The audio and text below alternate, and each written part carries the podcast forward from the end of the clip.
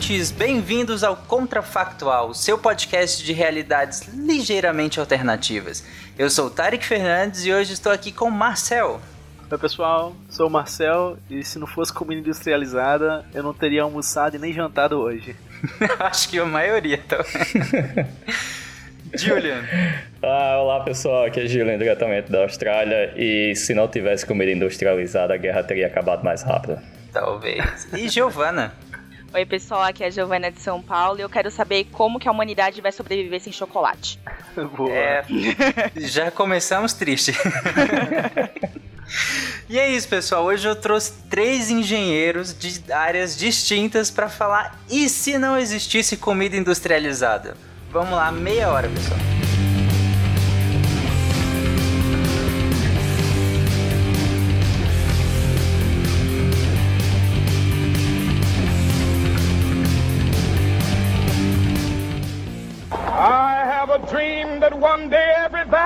Shall be exalted. Then they will have my dead body, not my obedience. That's one small step for man, one giant leap for mankind. A nação quer mudar. A nação deve mudar. A nação vai A mudar. maior potência do planeta é alvejada pelo terror.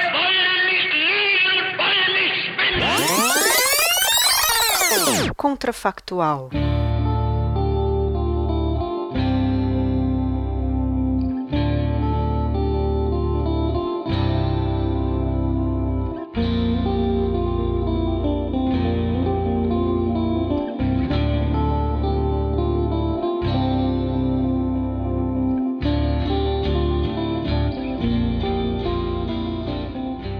Bom, pelo menos a gente gosta de comida, né?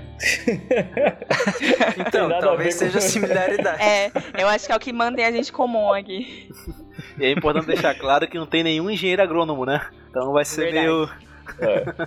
Mas vamos lá. é, Comida industrializada nunca existiu, né? Ninguém nunca desenvolveu a comida industrializada e a gente sempre foi agrícola diretamente pra mesa. É isso? É, Eu acho que é, eu acho que é importante também deixar claro que a gente tá falando com um alimento industrializado, né?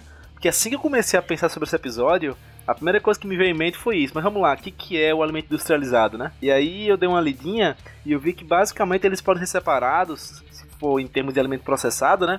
Em minimamente processados, processados e ultraprocessados. E o engraçado é que essa categoria de minimamente processados, né? Ela tem até um exemplo que eu vi no site que falavam de raízes e hortaliças la- lavadas e embaladas. Ou seja, só isso já era industrializada. Então, se for pensar Sim. no mundo ser como industrializada, é um negócio realmente bem precário. É, direto da plantação pra mesa, né? Você só É. lava e come. É, no- é, a, gente, a gente vai partir da premissa, então, que, por exemplo, não, não poderia ter nenhum processo de é, torragem ou Isso. qualquer extração de qualquer tipo.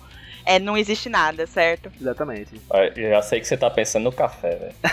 Exatamente. Meu Deus, sem café. Eu acredito, só pra gente ir por um caminho que talvez dê mais norte, ou dê, dê mais conteúdo, ah, eu acredito que até pode ter esses processos, mas numa escala muito pequena, né? Caseira. Porque senão vira uma escala... É, exatamente, uma escala caseira mesmo, sabe? Então- Nada que passe a ser uma escala minimamente coletiva já torna industrial. Orgânico, e aí já vai. inviabiliza o tema.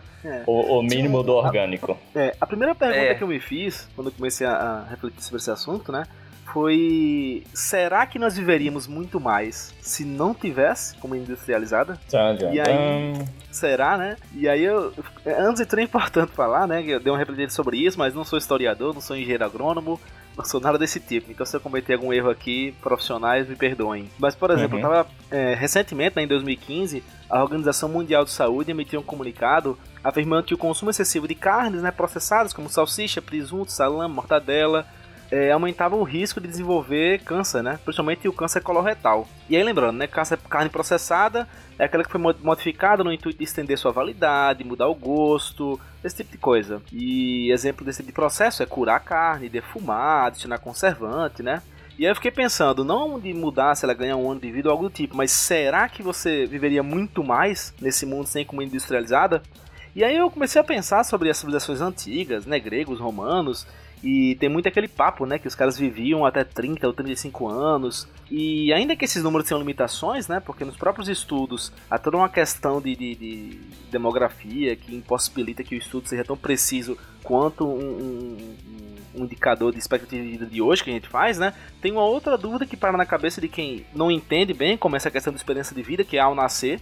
E a questão é, mortalidade infantil, que influencia bastante nisso. Antigamente morria muito mais, né? Tem um, um, dado que em 1820, que é bem recente, né, comparado com os gregos e romanos, 43% das crianças morriam antes de chegar aos 5 anos. Em 2015, esse número era de 4 crianças. Então isso levanta a expectativa de vida lá para cima, né? Mas a questão não é nem essa, porque assim, como eu falei, a expectativa de vida não necessariamente significa que o pessoal vai viver apenas até aquilo ali, né? Mas será que, ainda que vivessem mais que isso, um homem de 30, 35 anos era considerado idoso na, né, na, na época do Império Romano, dos gregos? E é engraçado é que se você for atrás de, de, de escritos e de, de regras políticas da época, né, não era bem assim há mais de dois mil anos atrás, né, o, o, poeta grego Exildo, ele escreve que um homem deveria se casar não muito antes dos 30 e nem muito depois. Ou seja, não era uma idade muito avançada. Em teoria, espera-se que as pessoas que chegassem à idade adulta, elas passariam por isso aí, né? E além disso, tem o, o Cursus Honorum da Roma Antiga, que, pelo que eu entendi, é mais ou menos uma sequência de cargos políticos que alguém poderia ocupar durante a vida. E o, o cargo mais ralé desses, você não podia ocupar com menos que 30 anos o próprio Augusto, né, morreu em 75, e o mais interessante, que para ser cônsul tinha que ter ao menos 43 anos. E para ser presidente do Brasil, a idade mínima é 35. Ou seja, há mais de mil anos atrás, os caras eram mais exigentes com idade do que nós somos hoje, né? Mas é, você tocou num, num, ponto interessante, e eu chamo todos para discussão, que é em relação ao uso, né? É, a gente começou a processar os alimentos, ou haveria essa necessidade de processamento de alimentos, por conta, acho que talvez um dos grandes motivos é a questão da segurança alimentar, né? Que, que quando você processa, você consegue guardar esse alimento por muito mais tempo com um, um potencial de não, de não dano à saúde. Então você consegue segurança alimentar. No mundo em que se não tem isso, ainda que haja o benefício de, sei lá, possível câncer de colo de útero é, menos, em menos quantidade. No mundo em que você não tem essa segurança alimentar, como que ficaria isso? Porque a gente não tem mais como atestar que aquele alimento tem um mínimo de segurança. É, eu acho que basicamente o que ia acontecer nesse cenário é que a gente ia tornar o consumo dos alimentos muito mais local, né? Porque a gente não teria como transportar esse alimento por muito tempo se a gente não usa nenhum tipo de aditivo para ele. Então, sei lá, falando de hortaliça, por exemplo, ou de fruta, uhum. é, já que não tem agrotóxico, não tem é, é, as questões que impedem que as pragas é, invadam as plantações, etc., a gente ia ter que é, tornar esse alimento muito mais local, assim. Então, acho que a gente realmente voltaria ao que era muitos e muitos e muitos anos atrás, que a gente basicamente é, vai consumir aquilo que a gente consegue plantar naquele tempo é, e dentro daquele espaço que a gente tem disponível no nosso território, né?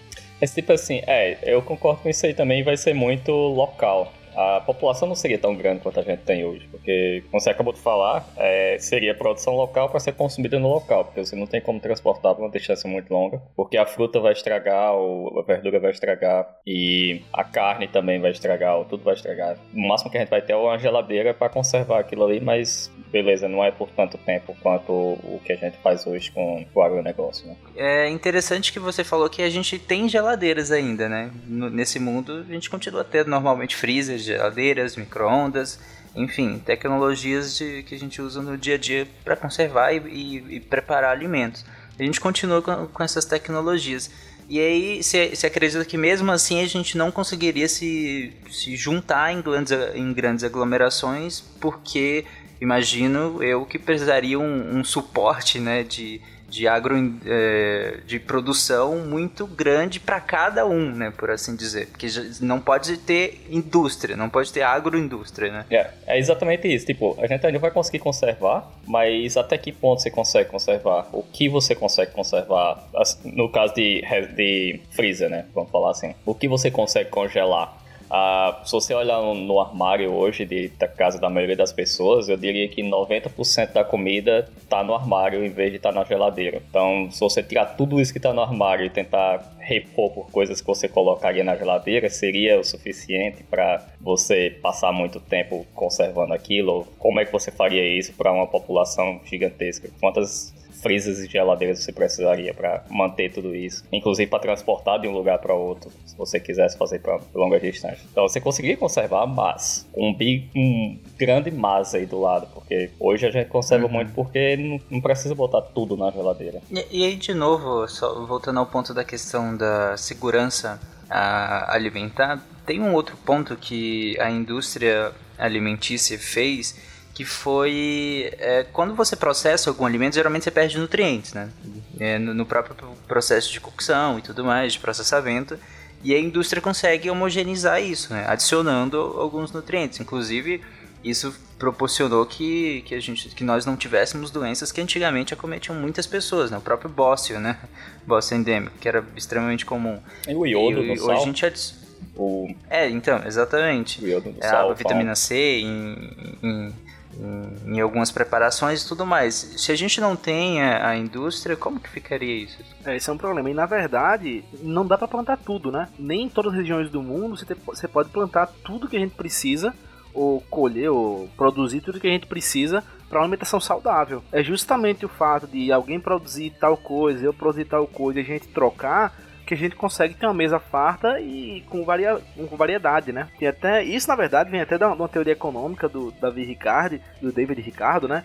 Que é acho que é vantagem comparativa, que a ideia é qual? Cada um faz o que é melhor e a gente come- comercializa isso aí. Na hora que você não pode fazer isso porque não tem como colocar aditivos e conservantes, cada um tem que ficar com o que tem. Então, ainda que eu faça a melhor banana do mundo, por exemplo, talvez eu não consiga fazer uma laranja por questão do solo ou por questão humana. E aí tem um outro fator que, que tá conectado a isso, que é o próprio desenvolvimento. Porque se todo mundo, se todos os grupos populacionais do mundo têm que se preocupar com comida, falta tempo para se preocupar com tecnologia, com inovação, com política, com descobrimento, com N coisas. Então a gente fica focado em comida. O que hoje é uma preocupação que está distribuída entre todos os grupos, né? Mas vocês acham que nesse cenário a gente não poderia fazer pequenas trocas, assim? Eu imagino que sim. E no nível bem local ainda, assim. Mas não ia ter variedade, né? Porque se é local, as condições climáticas de, de, de terra, de- é a mesma coisa, né? Sim, não, a- a- eu acho que a gente conseguiria fazer trocas no sentido de, por exemplo, vai, eu, eu planto batata e o meu vizinho planta beterraba. E a gente faz esse tipo de troca. Mas a partir do momento que a gente vá para um nível é, global ou mesmo de territórios diferentes, não sei, sul do Brasil e norte do Brasil, a gente já não conseguiria fazer essas trocas. E daí é o que o Marcel falou. Talvez a nossa dieta ficaria muito mais restrita do que a gente consegue ter hoje, porque é, por conta né, dos conservantes, etc., a gente consegue consumir uma coisa que atualmente, hoje aqui em São Paulo, que é onde eu tô, por exemplo, a gente não consegue plantar, mas eu consigo plantar, por exemplo, sei lá, no Pará. Então, a gente consegue fazer essas trocas e deixar a dieta um pouco mais rica nesse sentido, entendeu? Interessante. Então, vocês, nesse caso, acredito que as aglomerações, ainda que não. Acredito que não existiam, existiriam megalópolis nem nada disso. Mas o mínimo de aglomeração, acredito que ficaria restrita à área de- basicamente de trópicos, né? Porque muito ao sul e muito ao norte fica difícil produzir alimento e até animais, né? Comer E a batata, questão é essa. Batata e beterraba.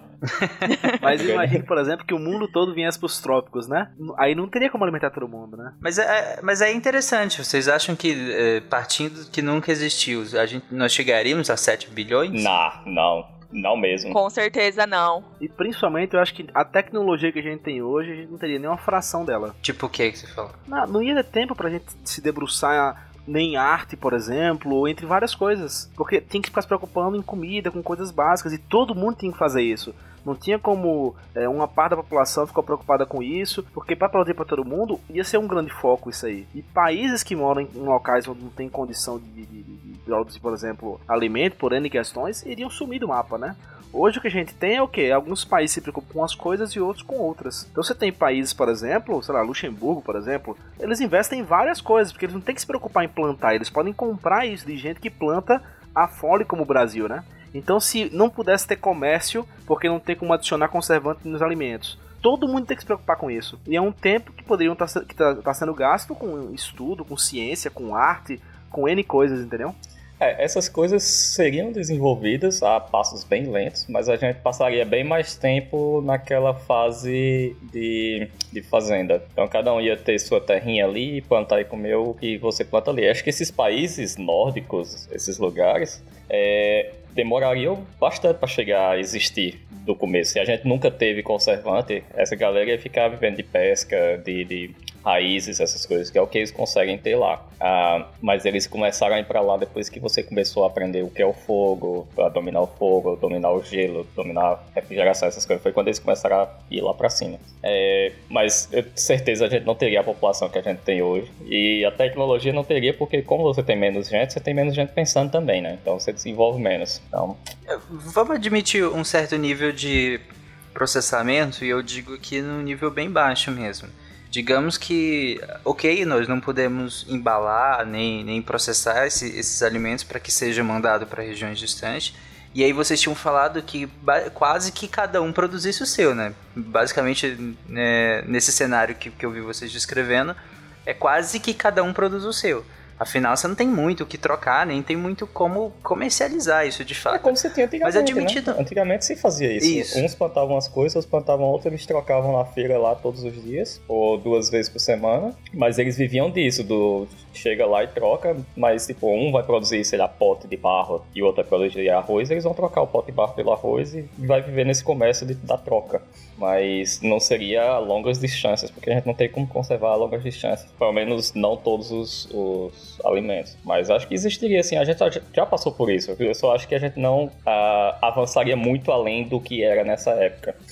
Mesmo admitindo que alguém, digamos que nesse, nesse cenário que a gente está descrevendo, que quase que cada um produz o seu, é, vamos admitir que alguns que existam restaurantes, por exemplo, né, que pessoas preparem o alimento para outras pessoas e, e ainda a nível bem local, né? Afinal, não tem como ser maior que isso. Então eu acredito que possibilitaria o que o Marcel falou que nós não teríamos muito tempo para pensar em, em, altas tecnologias. Mas digamos que tenham restaurantes ou pessoas que preparem esse alimento para gente, que produza com um pouquinho a mais para que seja vendido de maneira um, já um pouco mais processada. E eu digo processada que preparou o prato e serviu, entendeu?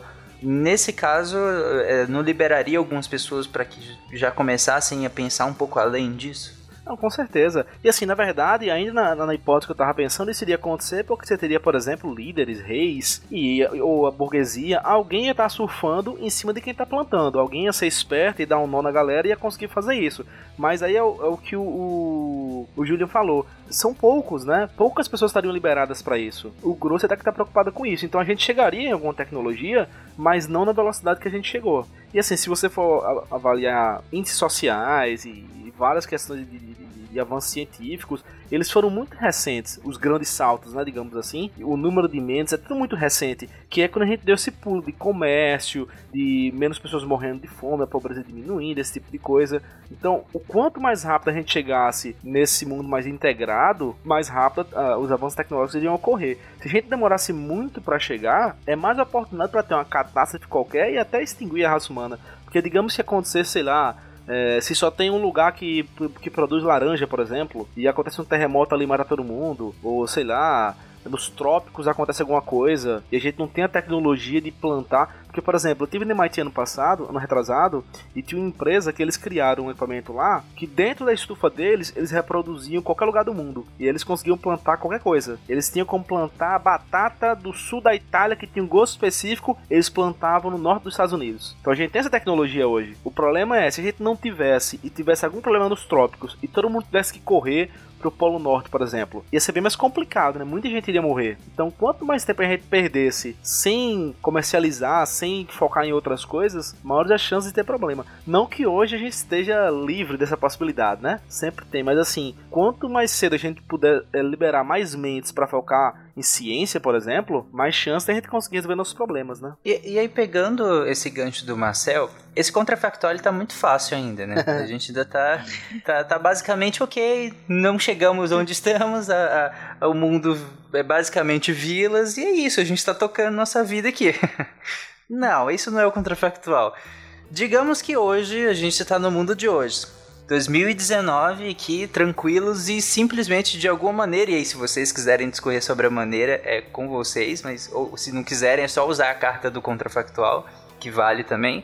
De alguma maneira a gente não produz mais alimentos industrializados. Apocalipse Acabou, zumbi. não velho. tem mais. A partir de agora, o que que acontece? Apocalipse zumbi. McDonald's fecha. McDonald's fecha, Subway fecha, Burger King fecha. Não, isso é o óbvio, né? Se, tipo É. assim, eu digo todas as grandes redes shutdown, né? Agora O problema disso, na verdade, é que o mercado é inundado por desemprego, né? É. Então, uma quantidade Sim. absurda de pessoas do dia pra noite ficam desempregadas, E sem, comida. dinheiro. sem dinheiro, elas não gastam. Se elas não gastam, elas não pagam impostos. Se não tem impostos, os governos ficam sem receita. Isso no mundo inteiro. Então, os governos começam a quebrar, porque quem tem que pagar a dívida não pode, porque tá também devendo. Então, seria uma catástrofe de início econômica aí bastante grande. Uma semana você já teria o apocalipse. Porque a comida que existe no mundo hoje, é, que não seja industrializada, ela não sustenta a população. É, já, hoje em Não, dia mas já tem uma semana você não acha que é demais dado que. Digamos que assim, a comida industrializada ficou aí. A gente só não consegue produzir mais. Verdade, boa. Esse ponto é importante. entendeu? E aí, como é que a gente comercializa o que ficou? Como é que. Apocalipse de novo, velho. Vai. Que é uma latinha de, de É, vai ter um racionamento, né, do que existe, o que tá produzido vai ter um racionamento. E, enfim, é o que a gente produziu, se a gente não tiver forma de, por exemplo, se tá no meio do processo, parou tudo. Sei lá, tem uma laticínio, por exemplo, que já não tem uma duração muito, muito grande, e é só um apocalipse o povo comer tudo que tá produzindo, metade da produção, porque não vai conseguir conservar por muito mais tempo. Carne também a mesma coisa. Eu acho que a gente teria um movimento nesse sentido. E fora todas as outras coisas muito gostosas que a gente aprendeu a comer ao longo do tempo todo e que a gente descobriu que amanhã não tem mais. Então, o que ia ter de gente brigando por sorvete, chocolate, McDonald's, isso aí ia ser cerveja, vinho. Com certeza ia Então. ter muito, muita briga contra essas coisas. O mais triste, na verdade, que me vem em mente é imaginar que, por exemplo, digamos que alguém tem aí 500 latas de feijão enlatado, sei lá, vai expirar, uma hora a validade vai bater. Será que essa pessoa iria distribuir porque ela sabe que ela não vai conseguir comer tudo? Ou ela guardaria pra ela por N razões aí? Essa é a tristeza que dá no coração, porque eu acho que é bem possível que muita gente faça isso. Ah, venderia por uma fortuna, viraria rico e compraria uma fazenda e plantaria sua Mas comida. quem é que tem dinheiro numa situação dessa? Então, é por isso que é o que eu falei, é o apocalipse, velho. O dinheiro que você tem vai ser pra tentar comprar comida, porque é sabido, e pelo menos as pessoas que têm um pouco de educação, sabem que se acabar o produto industrializado, a comida industrializada, não tem comida pra todo mundo. Então o cara vai se remexer pra começar a pensar numa forma de produzir a sua própria comida. Ele não vai mais conseguir comprar. Entendi. É a população que hoje, então, nesse cenário que vocês estão traçando, que pessoas que tenham muito dinheiro provavelmente vão conseguir comprar ainda, né? A, a preços inimagináveis, né? Diretamente da indústria, porque parou a produção, mas ainda tem um estoque, ainda tem um- uma quantidade.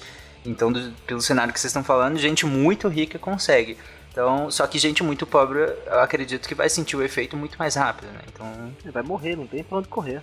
Vocês lembram do ano passado que teve a greve dos caminhoneiros? Algo bobo, digamos assim. E eu não sei como é que foi na região de vocês. Eu ainda morava no Brasil. Rapaz, foi uma catástrofe. Eu lembro indo no supermercado, coisas básicas não tinham. Depois de alguns dias, algumas coisas começaram a aparecer. Eu acho que tinham. Acho que tava chegando ce- cebola 10 reais. Era alguns preços super absurdos. E isso porque foi uma greve, uma greve num país. Imagina uma greve mundial, digamos assim, né? Não tem mais. Ou só tem o que tá aqui. Esse preço ia estourar, ia ser. E assim, a gente tem que lembrar também que tem várias coisas que são oriundas de, de, de- processos que talvez, se não tivesse comida industrializada, também não teriam. Que a gente, na verdade, a gente tá jogando a carta do contrafactual, né? Não pensou na causa de não ter. Mas assim, se a gente for pensar em uma causa, talvez outras coisas também sejam afetadas. Remédios, por exemplo, entendeu? Tudo que é feito em escala industrial pode estar sendo afetado por essa causa que também deu origem a não ter mais comida industrializada, né? Ah, sim, faz sentido. assim. Por analogia, a indústria alimentícia ela se apropria e é a origem de muitas tecnologias industriais, né?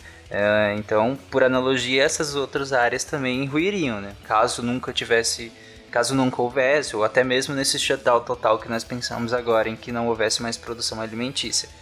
Né? Mas, mas focando na, na- na- questão do- dos alimentos, a gente pode fazer um próximo contrafactual. E se todos os remédios acabassem ou, ou algo parecido, mas focando nos alimentos, seja, é, pensando numa timeline aqui. Quanto de pessoa sobreviveria. E aí numa timeline curto, médio e longo prazo. Ok, levando em consideração que no Brasil, se você ganha cerca de 13 mil reais por mês, você já tá no 1% mais rico do país, eu acho que em poucos meses, talvez um ano, metade da população já era. Então você dá meses. É, talvez um ano, vamos dizer assim, eu acho que facilmente um quarto da população morreria. Principalmente no Nordeste, que aí não vai ter água, etc. E se não tá vindo comida, acho que água também por alguma razão não, não iria vir. Porque se é um apocalipse como parece ser, a tendência é que comprem tudo. Comprem água, tudo que puder comprar para estocar, as pessoas vão fazer. Não vai faltar, não vai ter mais caminhão pipa indo pro Nordeste levar água, entendeu? E comida aí também não vai ter mesmo. Eu acho que muita gente iria morrer e assim, muito rápido. É, acho que se a gente for pensar assim, que talvez a população tenha seja mais vulnerável, por exemplo, as crianças que fazem as principais refeições nas escolas. E daí é um esquema, né, de, de bandejões, você precisa de algumas coisas industrializadas para chegar, é, para alimentação chegar nessas crianças. Já era também. Então a população mais vulnerável, eu acho que primeiros meses aí já, felizmente, seria eliminada. Seria uma questão de apocalipse, quem tem mais quem, quem dá mais ganha mais. Então, é, vai ser uma questão social mesmo, econômica social.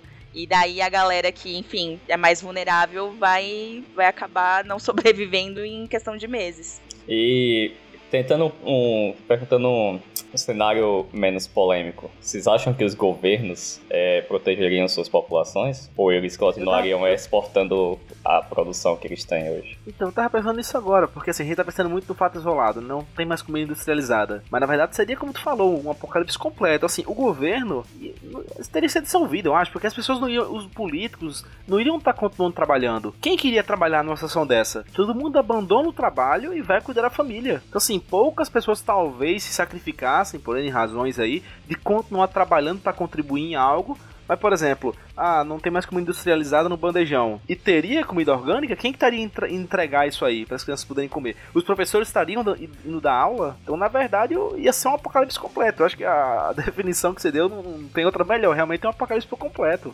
Essa é uma boa linha, como vocês traçaram, porque eu fiquei aqui imaginando que, ok, uma fatia enorme da população, como o Marcel falou, é, morreria, sucumbiria até de maneira rápida, né?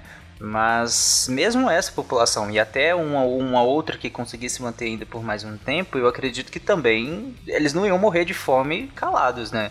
E aí eu, aqui eu tô querendo colocar uma classe média e média baixa brasileira que é basicamente todo mundo, né? Que é basicamente a, os sistemas, a base do, do, do Estado, né? Uhum. Seja a polícia, seja os trabalhadores de modo geral. Então, eles não iam. Eu acredito que essas pessoas não ficariam quietas, né? Morrendo de fome. Então, vocês podem ficar à vontade para descrever esse cenário. Apocalipse. é. eu só consigo ver Apocalipse. Tipo. Não, realmente, agora eu também só consigo ver. Eu, qualquer pergunta eu penso nessa palavra. Porque ia ser um caos. Eu, o que eu fico pensando é o seguinte: será que a população ia tentar não sei, é, entrar no modo revolta, cada um por si, Deus por todos? Ou será que ia ser uma mais um espírito de coletividade do tipo, olha, o negócio ficou feio pra gente, vamos se unir, vamos tentar, sei lá, é, plantar o que dá, vamos tentar voltar ao que era antes pra gente conseguir sobreviver aqui. O que, que vocês acham que ia acontecer? Eu acho que eventualmente isso iria acontecer. Mas tem uma cena que eu lembrei agora que explica muito bem o que eu tô pensando. Tem aquele filme Guerra Mundial Z, né? E tem uma cena no supermercado que o Brad Pitt ele tá buscando remédio e tal. E aí acontece alguma coisa, aí ele pega uma arma e dá um tiro para defender a esposa, e aí vem um policial. E aí ele para, solta a arma, levanta as mãos, porque o policial tá vindo prendê-lo, né, que ele deu um tiro. O policial passa por ele, mas nem aí. Pega acho que umas fraldas, supostamente para uma criança, e vai pegar comida. Porque assim, não tem mais policial, político, pobre, rico. Todo mundo tá pensando apenas em sobreviver. Tchau função social, tchau coletivo, mas eventualmente eu acho que iria se juntar e se organizar mas ao menos nos primeiros meses eu acho que não teria a menor possibilidade de ter organização em nenhuma classe, nem na elite, ia ser cada um por si. Eventualmente iria se organizar, mas eu acho que de início seria bem nesse estilo do policial. Não é mais policial, tá só com a roupa, tá indo pegar comida, pegar remédio, pegar fralda e voltar para sua família. Uhum.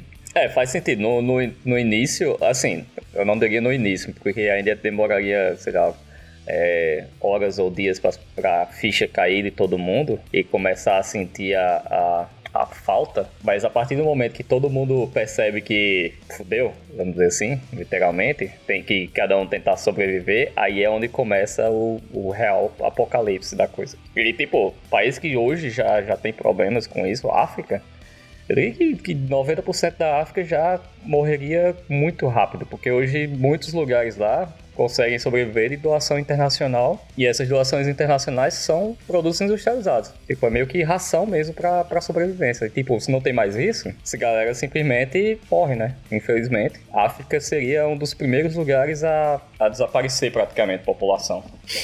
É, faz muito sentido, eles dependem de, um, de uma ajuda, né, de, de uma transferência de recursos muito direta, muito pouco, muito perecível, aliás, né, que eu acredito que num, num, num cenário desse eles teriam muito pouco pra, muito pouca gordura para manejar, né, e aqui me desculpem o uso da gordura, sim, foi nos dois sentidos. É, tanto no sentido fisiológico quanto no sentido metafórico de, de, de, de provimento, né, de quantidade de, de de alimentação que eles têm em estoque, né? É, então acredito que sim, o continente africano seria talvez o, o, o, afetado mais rapidamente, né? Mas por fim, acho que todos seriam. Né? Todos seriam. Eu acho que, tipo assim, é, seria meio que cascata. É, a partir do momento que eles pronto, parou as fábricas, não tem mais produtos industrializados, aí os governos vão ficar, pô, e agora o que, é que a gente vai fazer? É, contenção de, de custo, contenção de de alimentos ou reserva de alimentos. Paga de distribuir para onde você estiver distribuindo, que não seja para a nossa população. Então vamos proteger a nossa população. A partir do momento que começa a acabar para a população local, aí o desespero começa, que é onde cai a ficha para todo mundo e daí não tem mais rico, pobre e político. Então, eu fiquei pensando, será que muito rapidamente não iria se iniciar uma guerra? Porque não tem jeito melhor de controlar a população do que com a guerra, né? Os Estados Unidos, por exemplo, poderia muito bem propor que, ó, quem fez isso foi a Rússia, bora pra guerra, todo mundo engolia a fome, o governo dava uma raçãozinha para cada um, iam pra guerra, muitos morreriam na guerra, o que significa menos bocas para alimentar, e mantinham o povo na coleira. De ó, tem esse inimigo, porque a melhor coisa do mundo para controlar a gente é colocar um inimigo imaginário, né? temos que combater esse inimigo, ele que acabou com a comida industrializada, ele que soltou esse vírus aí, por exemplo, que acabou com os animais ou algo do tipo, a gente tem que combatê-lo e todo mundo na coleirinha. Porque sem algo desse tipo, é o apocalipse e o caos aí que a gente tanto repete. É, eu acho que nesse cenário a comida seria o novo petróleo, né? Então, olha, vamos, vamos invadir quem tem e vamos pegar o que tem, vamos estocar pra gente, depois a gente vê quem sobrou e vê o que faz.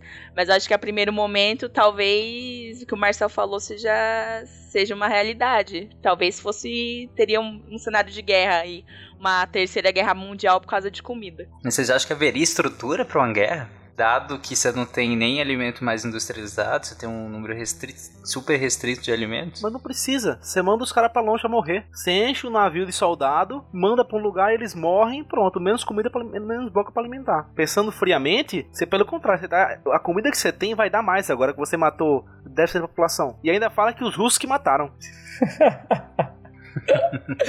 Mas aí no caso eu imagino que o Estado teria que guardar uma certa informação, né?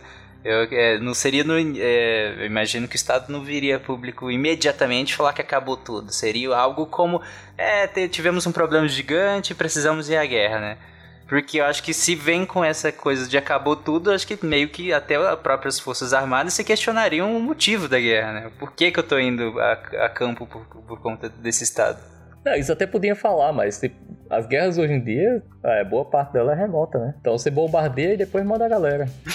Mas é isso, pessoal. Eu agradeço a presença de todo mundo. A gente encerra esse contrafactual que realmente, de novo, é o contrafactual raiz, aquele contrafactual que acaba com o apocalipse. Esse contrafactual que é o raiz.